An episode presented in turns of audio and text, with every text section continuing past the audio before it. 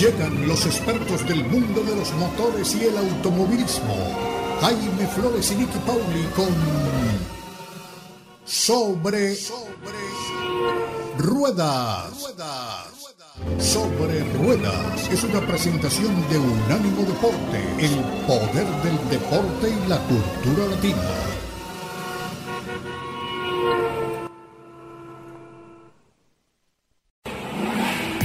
Sobre Rueda. Sobre Rueda. El programa donde rugen los motores.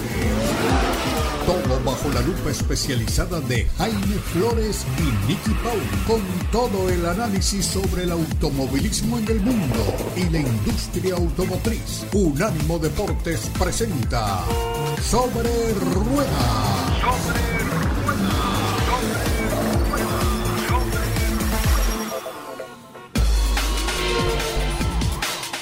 ¿Qué tal amigos? Bienvenidos una vez más a Sobre Ruedas a través de Unánimo Deportes. Seguimos en el intervalo de verano del calendario de la Fórmula 1. No tenemos carrera el día de hoy. Los eh, acontecimientos importantes en las pistas se reanudan el próximo 27 de agosto en Holanda, justamente la tierra natal del campeón Max Verstappen, quien se perfila también como ganador en la temporada del año 2023. Todos los detalles de lo que está sucediendo en la Fórmula 1 los tendremos más adelante con Nicky Pauli. Tendremos también en este programa cosas interesantes que vienen sucediendo en la industria automotriz. ¿Por qué se están incendiando los cargueros que traen de Europa vehículos hacia América, atravesando el Océano Atlántico? Hemos tenido ya varios incendios.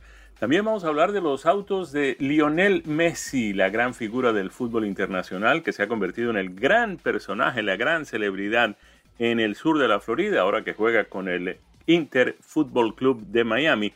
Y tendremos para compartir con ustedes impresiones de manejo de algunos vehículos que hemos tenido la suerte de conducir. Como siempre, para empezar este programa, es un privilegio para mí saludar a doña Nikki Pauli. Nikki, bienvenida una vez más a Sobre Ruedas. Hola Jaime, hola amigos, ¿qué ¿Cómo están todos? Es un verdadero placer compartir con ustedes en este domingo, un domingo en el que no tenemos Fórmula 1, ya lo venimos comentando desde hace unos días, la Fórmula 1 está en el conocido, famoso parón de verano, este tiempo que toman las escuderías un poquito más allá de la mitad de temporada en esta ocasión para hacer un descanso obligado, un descanso en una temporada que es tan larga y prepararse para lo que será la segunda porción del año, donde se disputarán los 10 grandes premios que faltan a partir de finales de agosto. A finales de agosto la Fórmula 1 regresará a las pistas. De momento hemos podido ver algunas imágenes en redes sociales de los pilotos, de algunos directivos, en qué andan, de las vacaciones que están tomando, compartiendo con familia, viajando, eh, divirtiéndose un poco y sobre todo relajándose en un ambiente que suele ser tan estresante y tan competitivo para cada uno de ellos. Bien merecido se lo tienen. Mientras tanto, nosotros, por supuesto, seguimos las noticias, porque las noticias sí que no paran, como tampoco para el mercado de pilotos eh, de la Fórmula 1. Ya antes esperábamos quizás hasta la última porción de un campeonato para que empezaran a sonar los nombres de quienes renovarían, quienes se irían de un equipo al otro, quienes dejarían la, categoría. Cada vez eso es más temprano y de hecho apenas estábamos nosotros en ah, las pruebas pretemporada y estamos hablando del mes de marzo, cuando ya había eh, tambores que redoblaban al ritmo de a dónde va a ir Lewis Hamilton eh, el próximo año, se quedará con la gente de Mercedes, se retirará, qué pasará con Sergio Checo Pérez, podrá mantener el contrato más allá del 2024. Así que han venido sonando todos estos rumores eh, por varios meses ya. Pero es a partir de la mitad de temporada cuando realmente las cosas se ponen candentes. Y eh, así ha sido de las últimas semanas, por ejemplo, con Sergio Checo Pérez se ha especulado muchísimo si el piloto mexicano continuará más allá del 2024. Se habla de que pese a que tiene un contrato firmado, siempre pudieran las cosas cambiar dentro del equipo, el equipo pudiera eh, considerar a alguien del Red Bull Junior Team como Liam Lawson o quizás alguno de los pilotos de Alfa Tauri, que vendría a ser la escudería B de Red Bull, eh, con Yuki Tsunoda y Daniel Ricciardo. Em, eh, en realidad, un contrato firmado puede ser de alguna manera una garantía, pero no sabemos con certeza las cláusulas que están en ese contrato y no sabemos qué cláusulas de salida hay. En algunas ocasiones, y esto lo comento por eh, tiempos en los que a mí me tocó trabajar con negociación de, contratos de pilotos desde la parte del patrocinio en, alguna ocasión y luego eh, dentro de la categoría trabajando directamente con pilotos. Hay algunas cláusulas que pueden ser, por ejemplo, tipo eh, si me cancelan el contrato antes del vencimiento, me deben pagar tanto. O eh, en caso de que debe haber una compensación financiera. Y hay otras veces en las que el equipo dependiendo por supuesto del nivel del piloto y de los arreglos comerciales, puede decir nosotros podemos disponer de esa butaca en cualquier momento y sin ningún tipo de compensación financiera. En el caso del piloto mexicano me inclinaría a creer que tiene las protecciones legales necesarias para blindar este, este contrato hasta finales del 2024 al menos. Eh, por supuesto, Max Verstappen tiene asegurado hasta el 2028 su asiento, es el más prolongado de los contratos en la parrilla de la Fórmula 1 actual y no se ven posibilidades de que vaya a dejar el equipo en algún momento. La gente de Ferrari eh, pudiera estar inclinando la balanza hacia el lado de mantener a Leclerc y dejar ir a Carlos Sainz.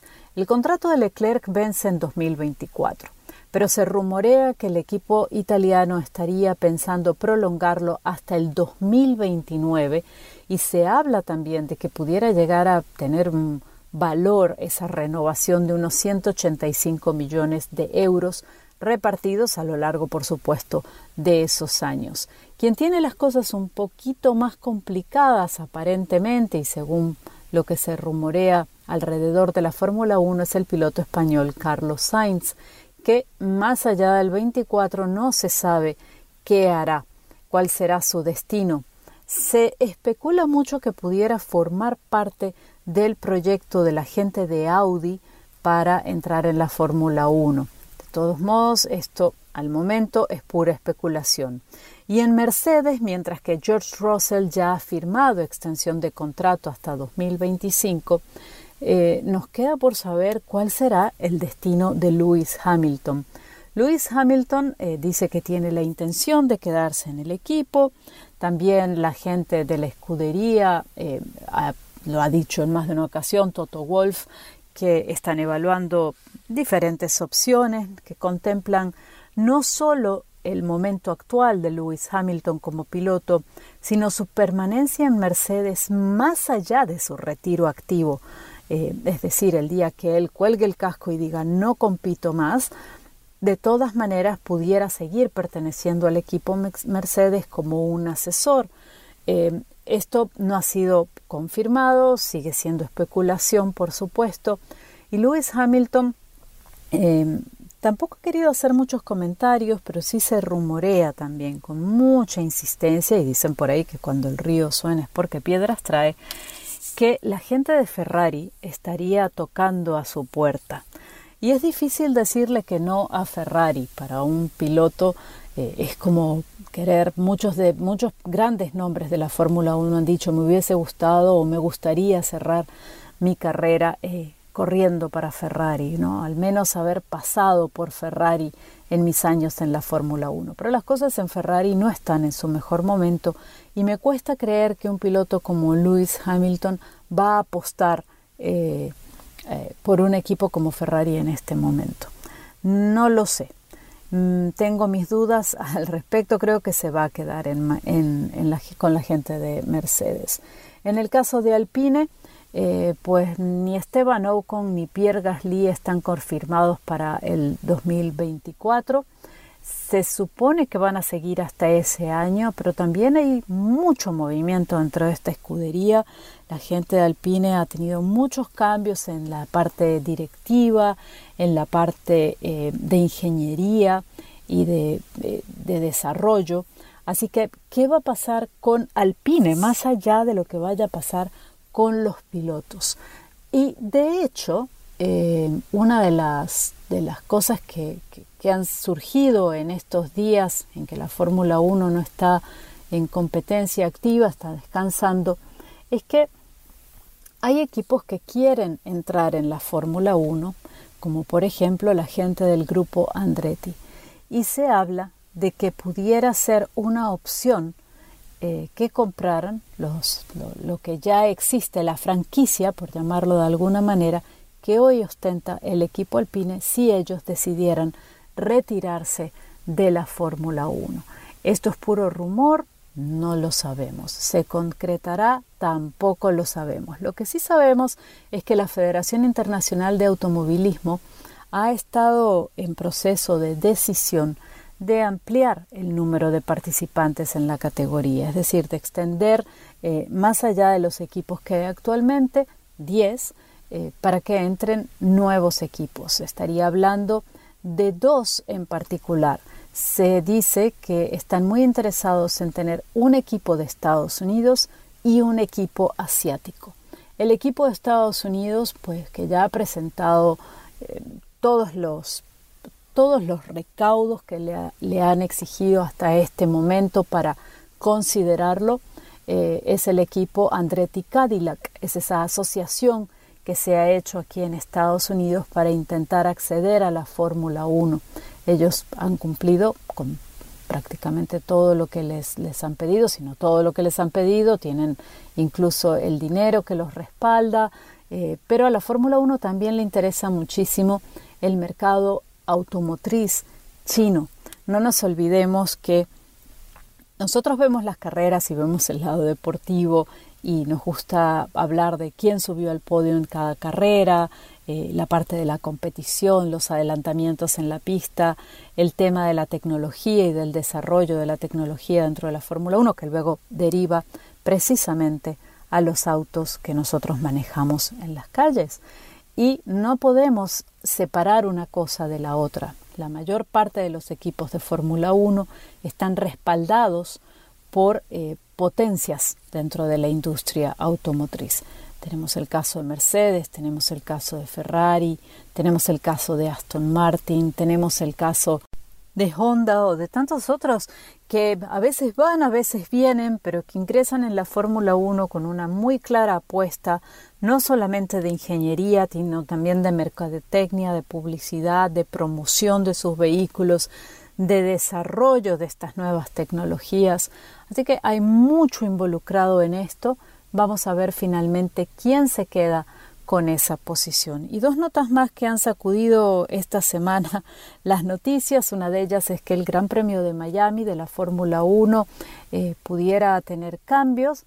Mm, han comentado sobre la posibilidad eh, de una carrera nocturna y también de una carrera sprint. Respecto a la carrera nocturna, eh, los directivos de este Gran Premio de Miami mencionaban que de momento no lo están contemplando, pero que si alguna vez la Fórmula 1 se los pide, ellos lo van a, lo, van a considerar, por supuesto.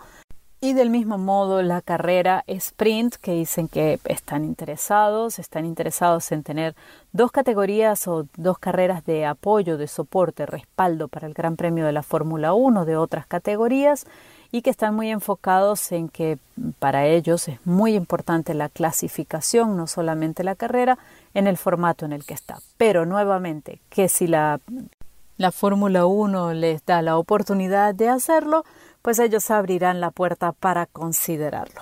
Así que amigos, estas son algunas de las noticias que han sonado esta semana respecto a la Fórmula 1. Nosotros, por supuesto, volveremos la próxima con muchas más noticias de la categoría para mantenerlos al tanto, mientras que los pilotos descansan y nosotros un poquito también. De momento vamos al corte comercial y ya volvemos con mucho más en Sobre Ruedas por Unánimo Deportes. Sí, señor, aquí estamos de regreso con ustedes en Sobre Ruedas a través de Unánimo Deportes. Les habíamos adelantado en nuestros titulares que estaríamos hablando de un tema que está trayendo muchísima atención en el mundo automotriz y es el que tiene que ver con ya varios, no son uno, ni dos, ni tres, son varios incendios de grandes proporciones que han tenido lugar en embarcaciones, en navieras, en cargueros que transportan vehículos, en algunos casos vehículos de muy alta gama, entre puertos europeos cercanos pues a las fábricas donde se ensamblan esos eh, vehículos, esas unidades, y los puertos en América, particularmente en los Estados Unidos.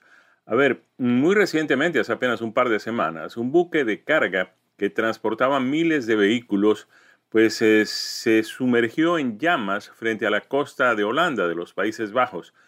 Un miembro de la tripulación murió muy rápidamente al comienzo justamente del incendio a causa de ese accidente, mientras que varios otros resultaron heridos tratando de escapar de las llamas. La Guardia Costera pues hizo esfuerzos enormes para apagar el fuego que, según todo parece indicar, se originó una vez más. Hay varios casos similares a este. El origen del fuego pudo haber estado en un vehículo eléctrico que llevaba a bordo esta embarcación. Según funcionarios holandeses, el Fremantle Highway con bandera de Panamá estaba en ruta desde Alemania hacia Egipto, en este caso, transportando unos 2.857 vehículos cuando comenzó el incendio en el Mar del Norte a unas 16 millas de la costa de Amland. De los miles de vehículos a bordo, 25 de ellos eran vehículos eléctricos. La Guardia Costera holandesa cree que es probable que el incendio haya comenzado con uno de esos vehículos eléctricos. Los incendios que se originan en los vehículos eléctricos son tremendamente difíciles de extinguir. Ya hemos tenido algunos casos aquí en los Estados Unidos con vehículos eléctricos que se ven involucrados en accidentes o que simplemente mm, de repente se encienden.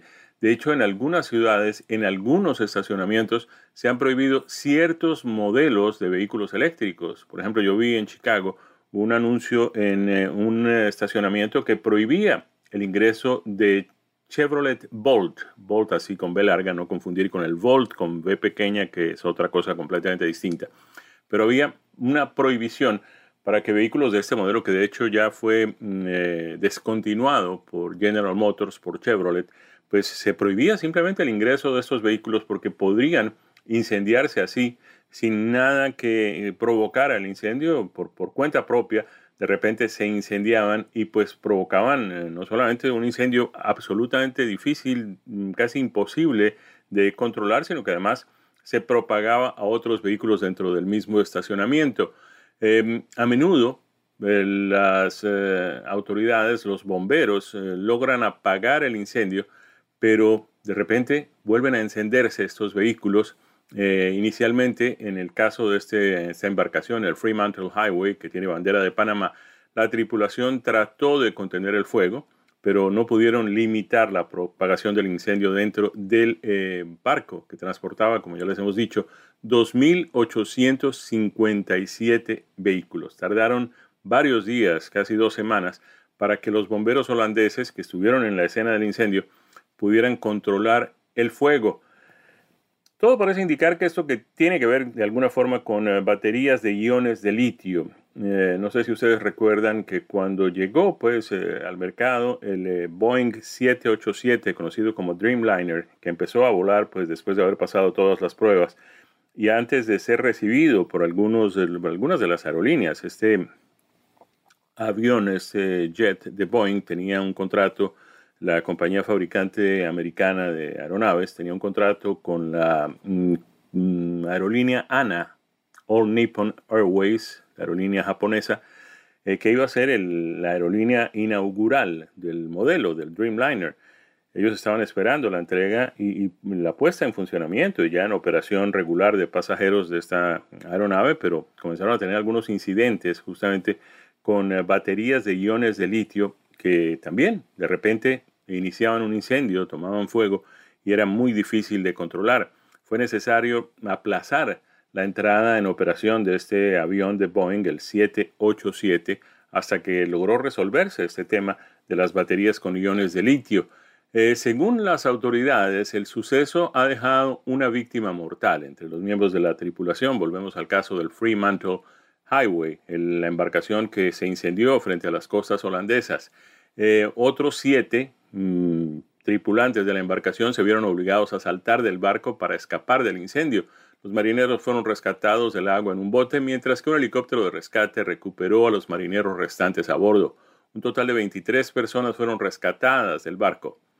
Eh, varios miembros de la tripulación fueron eh, recibidos en hospitales y tratados con problemas respiratorios, fracturas y algunas eh, quemaduras.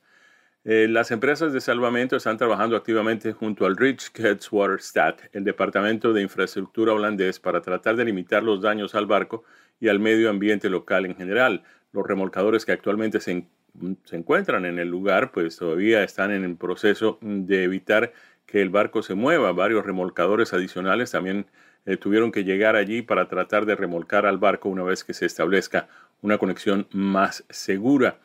Eh, de acuerdo con información divulgada por Automotive News, Mercedes-Benz tenía alrededor de 350 vehículos en esa embarcación. inicialmente, pues fue muy difícil establecer cuáles eran los otros fabricantes de vehículos y cuáles unidades eh, de qué modelos se encontraban a bordo. Esto nos eh, lleva a otra situación muy similar que vivimos hace un par de meses. Se trata del Felicity Ace, que también tuvo un incendio en febrero del año 2022. Esta embarcación transportaba alrededor de 4.000 vehículos, todos del grupo Volkswagen, cuando de repente comenzó un incendio que pues prácticamente arrasó con todas las unidades que llevaba a bordo. Había varios productos de Porsche, Lamborghini y Audi.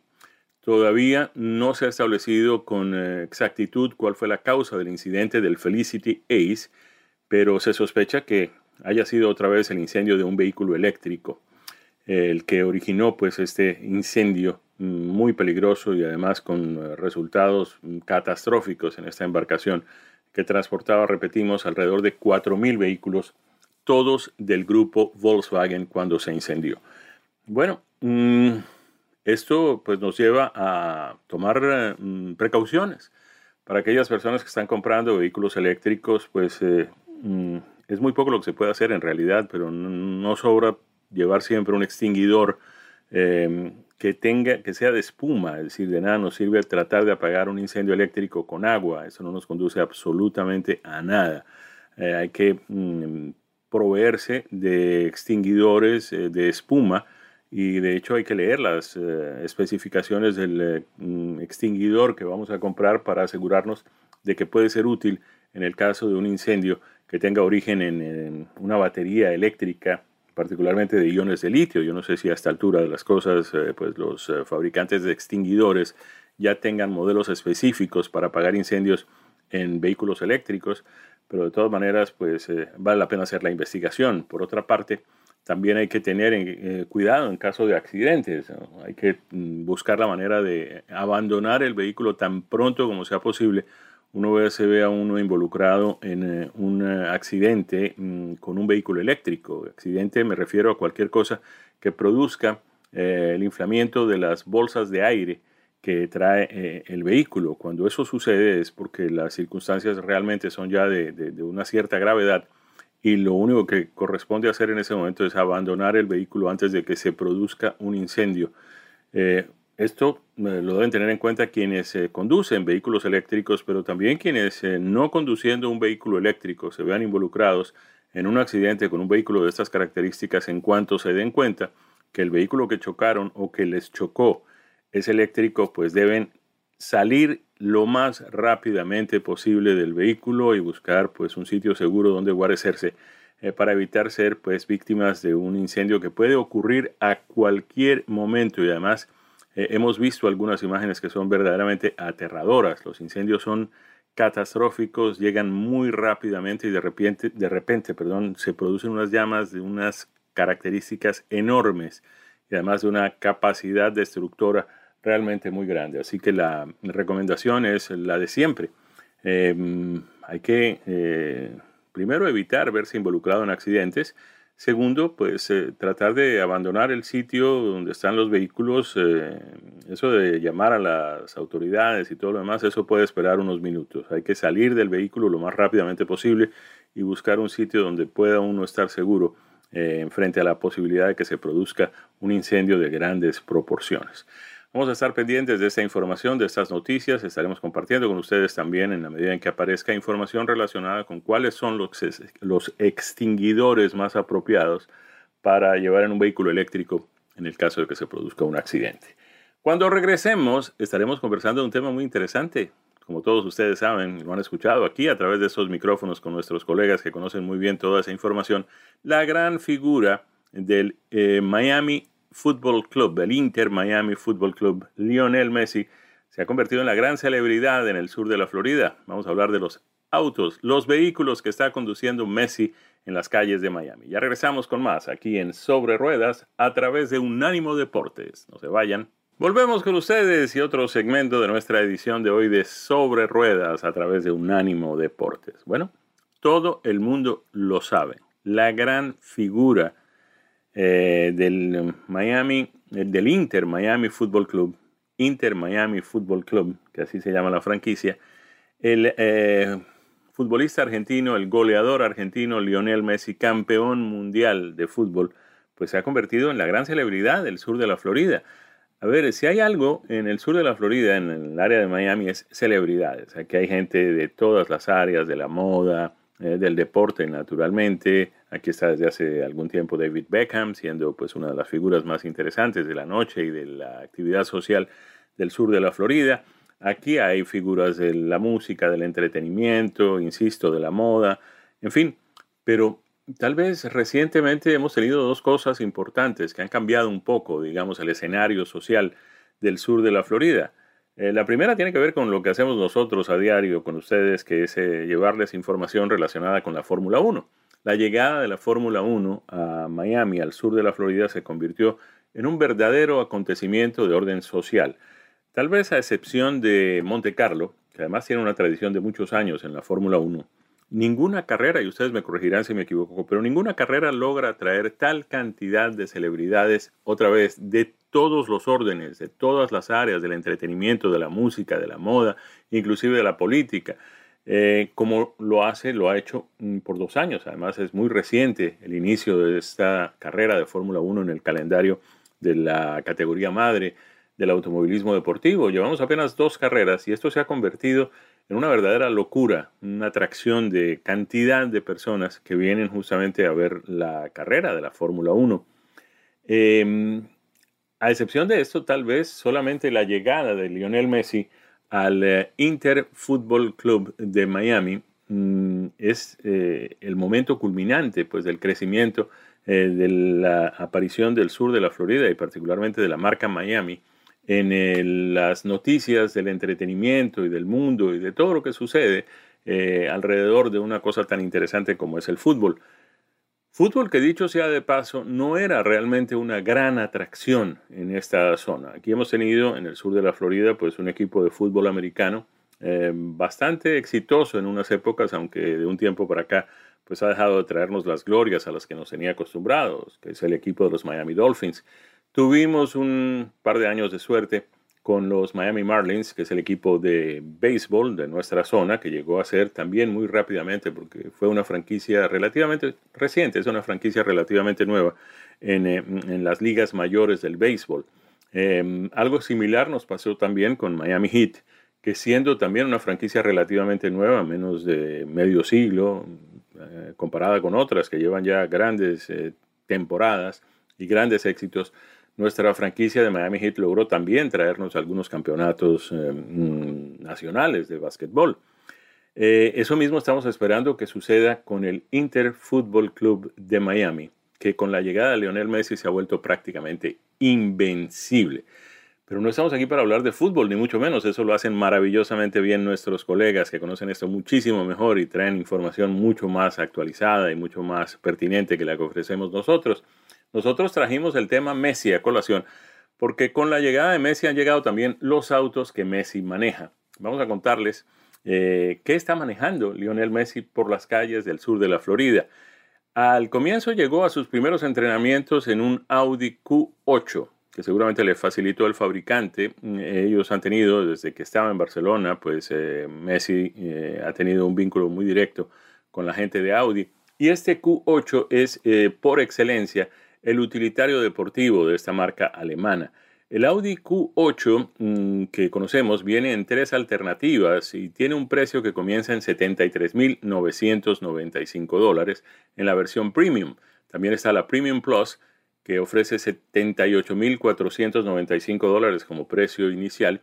Y está la versión Prestige, que seguramente fue la que manejó el astro del fútbol, 84.295 dólares es su precio. Pues bien, eh, los mm, Q8 vienen con un motor turbocargado V6 de 3 litros que entregan 335 caballos de potencia, 369 libras por pie de torsión y que pues se acoplan con una transmisión automática de 8 velocidades, además de la tracción que ya conocemos de hace muchos años, la tracción integral de Audi, que lleva la marca registrada 4, así con Q y doble T. Además tiene un sistema de mm, asistencia de potencia híbrido de 48 voltios que ayuda con la operación del encendido y del apagado del motor en los semáforos, en fin, cuando el vehículo deja de estar mm, necesitando el motor a gasolina, pues simplemente se apaga para contribuir a generar menos gases de efecto invernadero y menos gases tóxicos. Este vehículo es realmente de muy buen tamaño y además de muchísima sofisticación y mucho lujo, aunque en materia de rendimiento de combustible no es realmente muy excepcional, son 18 millas por galón en la ciudad 23 millas por galón en la autopista, pero suponemos que eso es algo que a Lionel Messi muy, muy poco le importa. A ver, ¿qué les podemos contar? Más comodidad eh, sería difícil encontrar en, otro vehículo. El Q8 es justamente el más grande, el más amplio, el más eh, eh, voluminoso de los utilitarios deportivos de la marca Audi. Les podemos decir en cuanto a su rendimiento que tiene una aceleración de 0 a 60 millas en 5.3 segundos para alguien que está acostumbrado a rendir mucho en materia de velocidad en la cancha y de producir unos goles absolutamente excepcionales, varios ya ha hecho con el Inter Football Club de Miami, pues estos 5.3 segundos de 0 a 60 millas resultan muy, muy, muy interesantes. Ahora que este fue el vehículo inicial con que se apareció Lionel Messi en las canchas del Inter Football Club de Miami. Pero obviamente, pues un Audi, aunque para nosotros es un vehículo realmente excepcional, para un personaje, para una celebridad de la altura y de las características de Lionel Messi, de pronto mm, era necesario que tuviera un vehículo mucho, mucho más interesante. De manera que de ese, de ese Audi Q8 ha pasado a un Bentley Bentayga. Eh, la diferencia es enorme en una serie de aspectos, en rendimiento, en eh, sofisticación, en prestigio, en fin, en gama. El Bentayga eh, es muchísimo más que el Audi Q8, pero no son muy distantes en lo que tiene que ver con eh, plataforma y, en fin, ese tipo de cosas. Diríamos que la plataforma de los dos vehículos es la misma. Recordemos que Bentley hace parte también del grupo Volkswagen, donde están pues Audi, Porsche, Seat, Skoda y otras marcas. Así que esta plataforma es similar, aunque en el caso del Bentayga de Lionel Messi, es eh, de larga distancia entre ejes, que es una nueva versión del modelo de este vehículo de origen inglés. Eh, vienen una serie de mm, eh, opciones, de variantes, son nueve, comenzando con una híbrida que tiene un precio básico de 200.025 dólares. Viene con diferentes opciones de motor, V8, inclusive el W12, que es el más potente de los motores que trae el Bentley Bentayga en su versión Speed, que tiene un precio básico que está comenzando en los 267.325 dólares. Apenas para una estrella, para una celebridad, para un fulgurante futbolista como es el caso de Lionel Messi, que está llenando los estadios donde quiera que aparece. A ver, ¿qué les podemos decir? Vamos a hablar del modelo que trae el motor W12, que es el más, más interesante y obviamente el más potente eh, de los eh, vehículos mm, que tiene eh, esta marca, repetimos, esta marca inglesa. en el caso del V8, el motor tiene un desplazamiento de 4 litros, 542 caballos de potencia a 6.000 revoluciones por minuto y 568 libras por pie de torsión.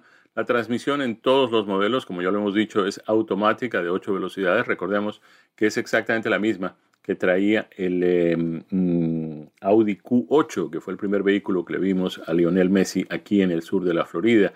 La aceleración en el modelo de 8 cilindros es de 0 a 60 millas en 3.3 segundos, considerablemente más rápido que el modelo que habíamos mencionado, el Audi Q8, eh, que pues no, tiene nada de malo lo del Audi Q8, pero definitivamente es mucho más interesante la aceleración del em, Bentley Bentayga, el Bentley Bentayga. Muy, muy sofisticado, muy lujoso, unos materiales de acabado realmente excepcionales, una apariencia que tiene una combinación de varias cosas. Obviamente lo más importante, que en este caso es la proyección de lujo y de que quien está conduciendo este vehículo pues es alguien eh, definitivamente importante.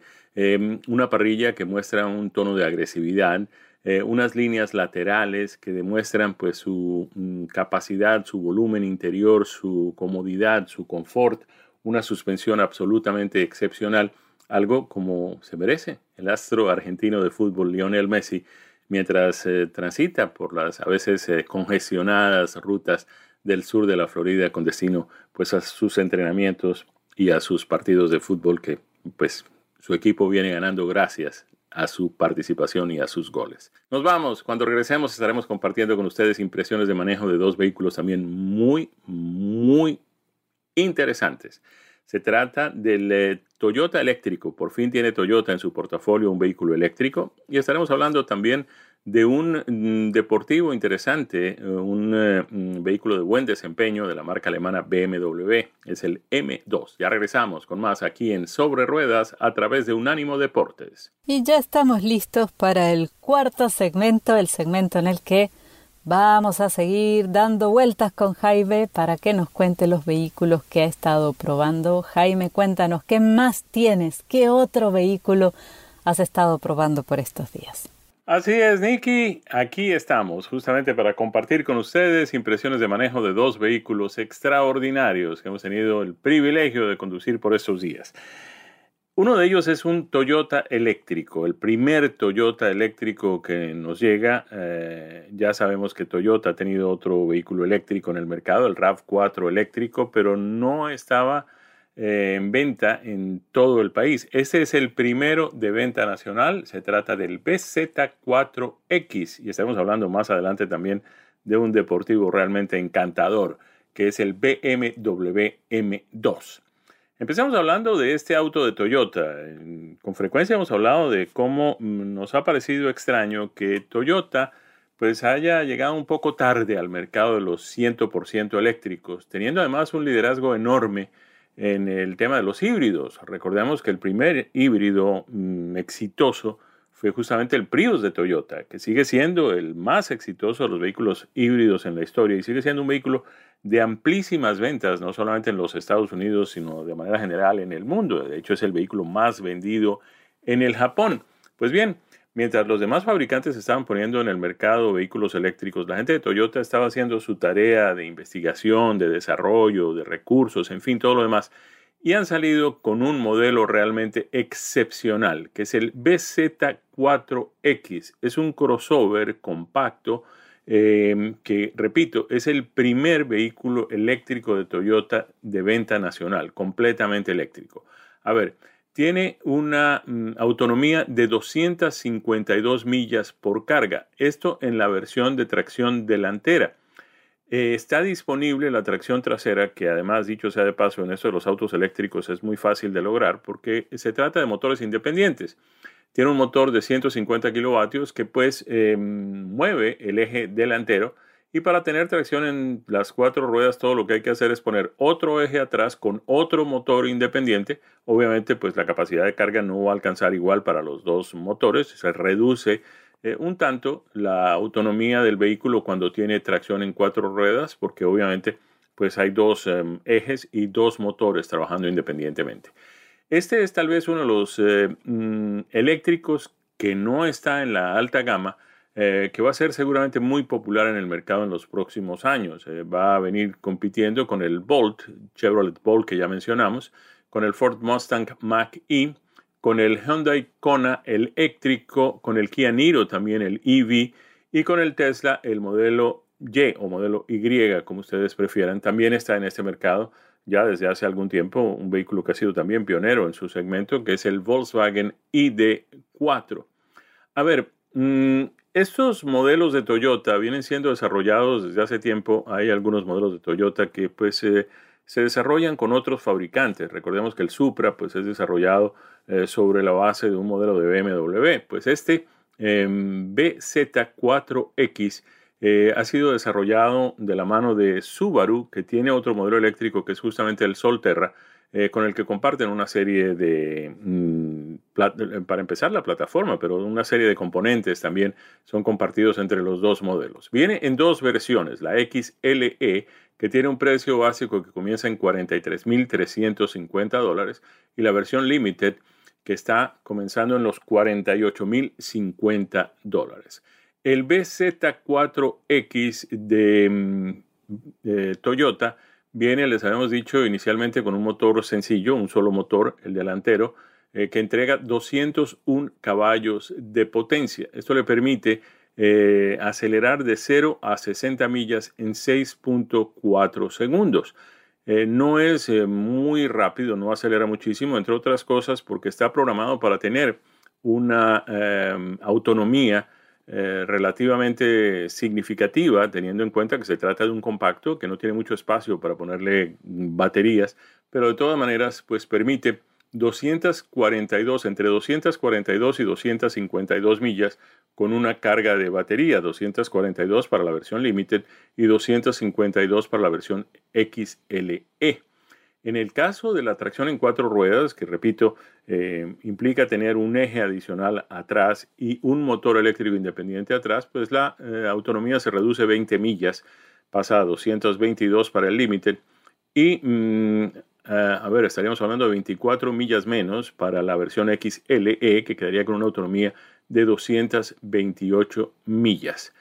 Eh, es muy interesante. Em, sin duda, pues eh, eh, el tema está en la capacidad de carga. Obviamente, tratándose, como decimos, de un modelo relativamente pequeño, pues no hay mucho espacio para poner baterías para poder cargar. Pero de todas formas, sabemos que con un suministro de energía eléctrica de nivel 2, ese vehículo puede cargarse en 9 horas.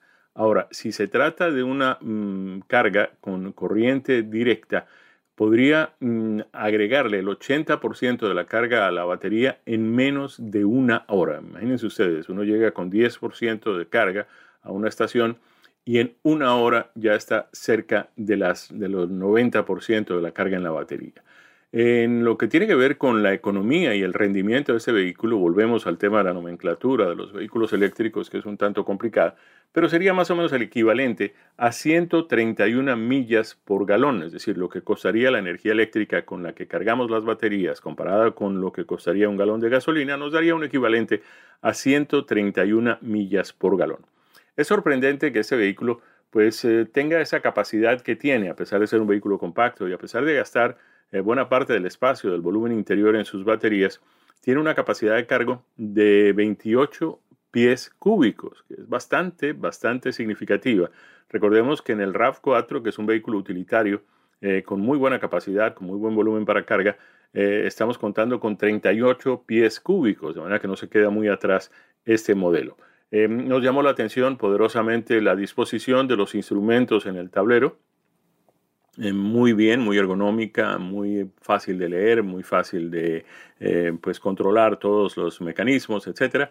Eh, impresionante la pantalla central sensible al toque de 12.3 pulgadas. Les habíamos dicho que la aceleración también pues es muy interesante, 6.3 segundos para llegar de 0 a 60 millas, una velocidad máxima de 104 millas por hora, limitada también por disposiciones gubernamentales. El motor frontal es de magneto permanente sincrónico, 107 caballos de potencia. El de atrás también traería 107 caballos de potencia cuando viene como opción en los eh, vehículos con tracción en las cuatro ruedas. De este mm, Toyota BZ4X vamos a pasar a un auto absolutamente encantador, que es un deportivo de tamaño pequeño eh, de la marca alemana BMW. Es el M2 y ese M, esa letra M en BMW significa muchísimas cosas, pero particularmente un desempeño fuera de serie. Este M2 no se queda atrás.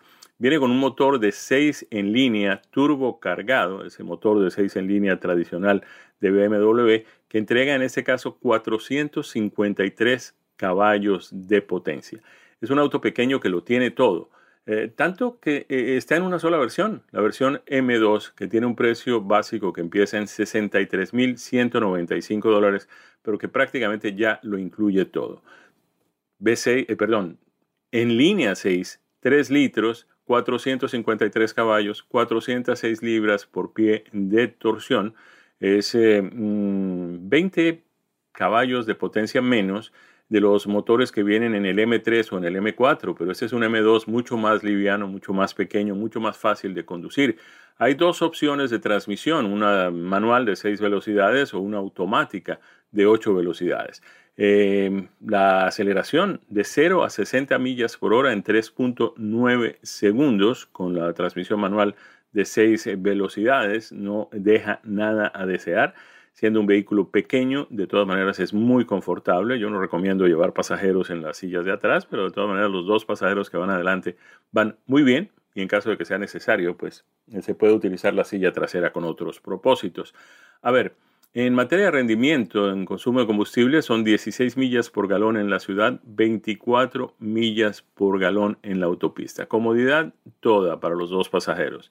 Disposición de los controles, de los mecanismos de operación, de la pantalla de infoentretenimiento, extraordinaria, excelente como en todos los modelos de BMW detalles interesantísimos en materia de eh, apariencia, mm, apariencia tipo carreras, en fin, con algunos acentos, con algunos destaques realmente especiales que hacen que el auto llame poderosamente la atención. Nos tocó el modelo que viene en un color azul claro absolutamente encantador. El vehículo es, esa es la, tal vez la palabra que lo define perfectamente. Encantador en cualquier color, pero este azul claro realmente llama poderosamente la atención y es un color que no queda muy bien en todos los vehículos, pero que en este BMW M2 nos llamó poderosamente la atención. A ver, les dijimos, en materia de consumo de combustible, 19 es el combinado, 19 millas por galón, 16 millas por galón en la ciudad, 24 millas por galón en la autopista. Y con esta reseña de este BMW M2 llegamos al final de nuestro programa del día de hoy, invitándolos a nombre de nuestro equipo, Daniel Forni en la producción y los controles, Nicky Pauli y ese servidor Jaime Flores en los micrófonos. Eh, queremos desear un feliz resto de semana, eh, de fin de semana, porque ya estamos llegando al comienzo de la próxima. Que sea muy productiva la semana que viene y que estén de nuevo con nosotros el próximo fin de semana. Felicidades para todos, que la pasen muy bien. Esto ha sido Sobre Ruedas, una presentación de Ánimo Deportes. Yeah!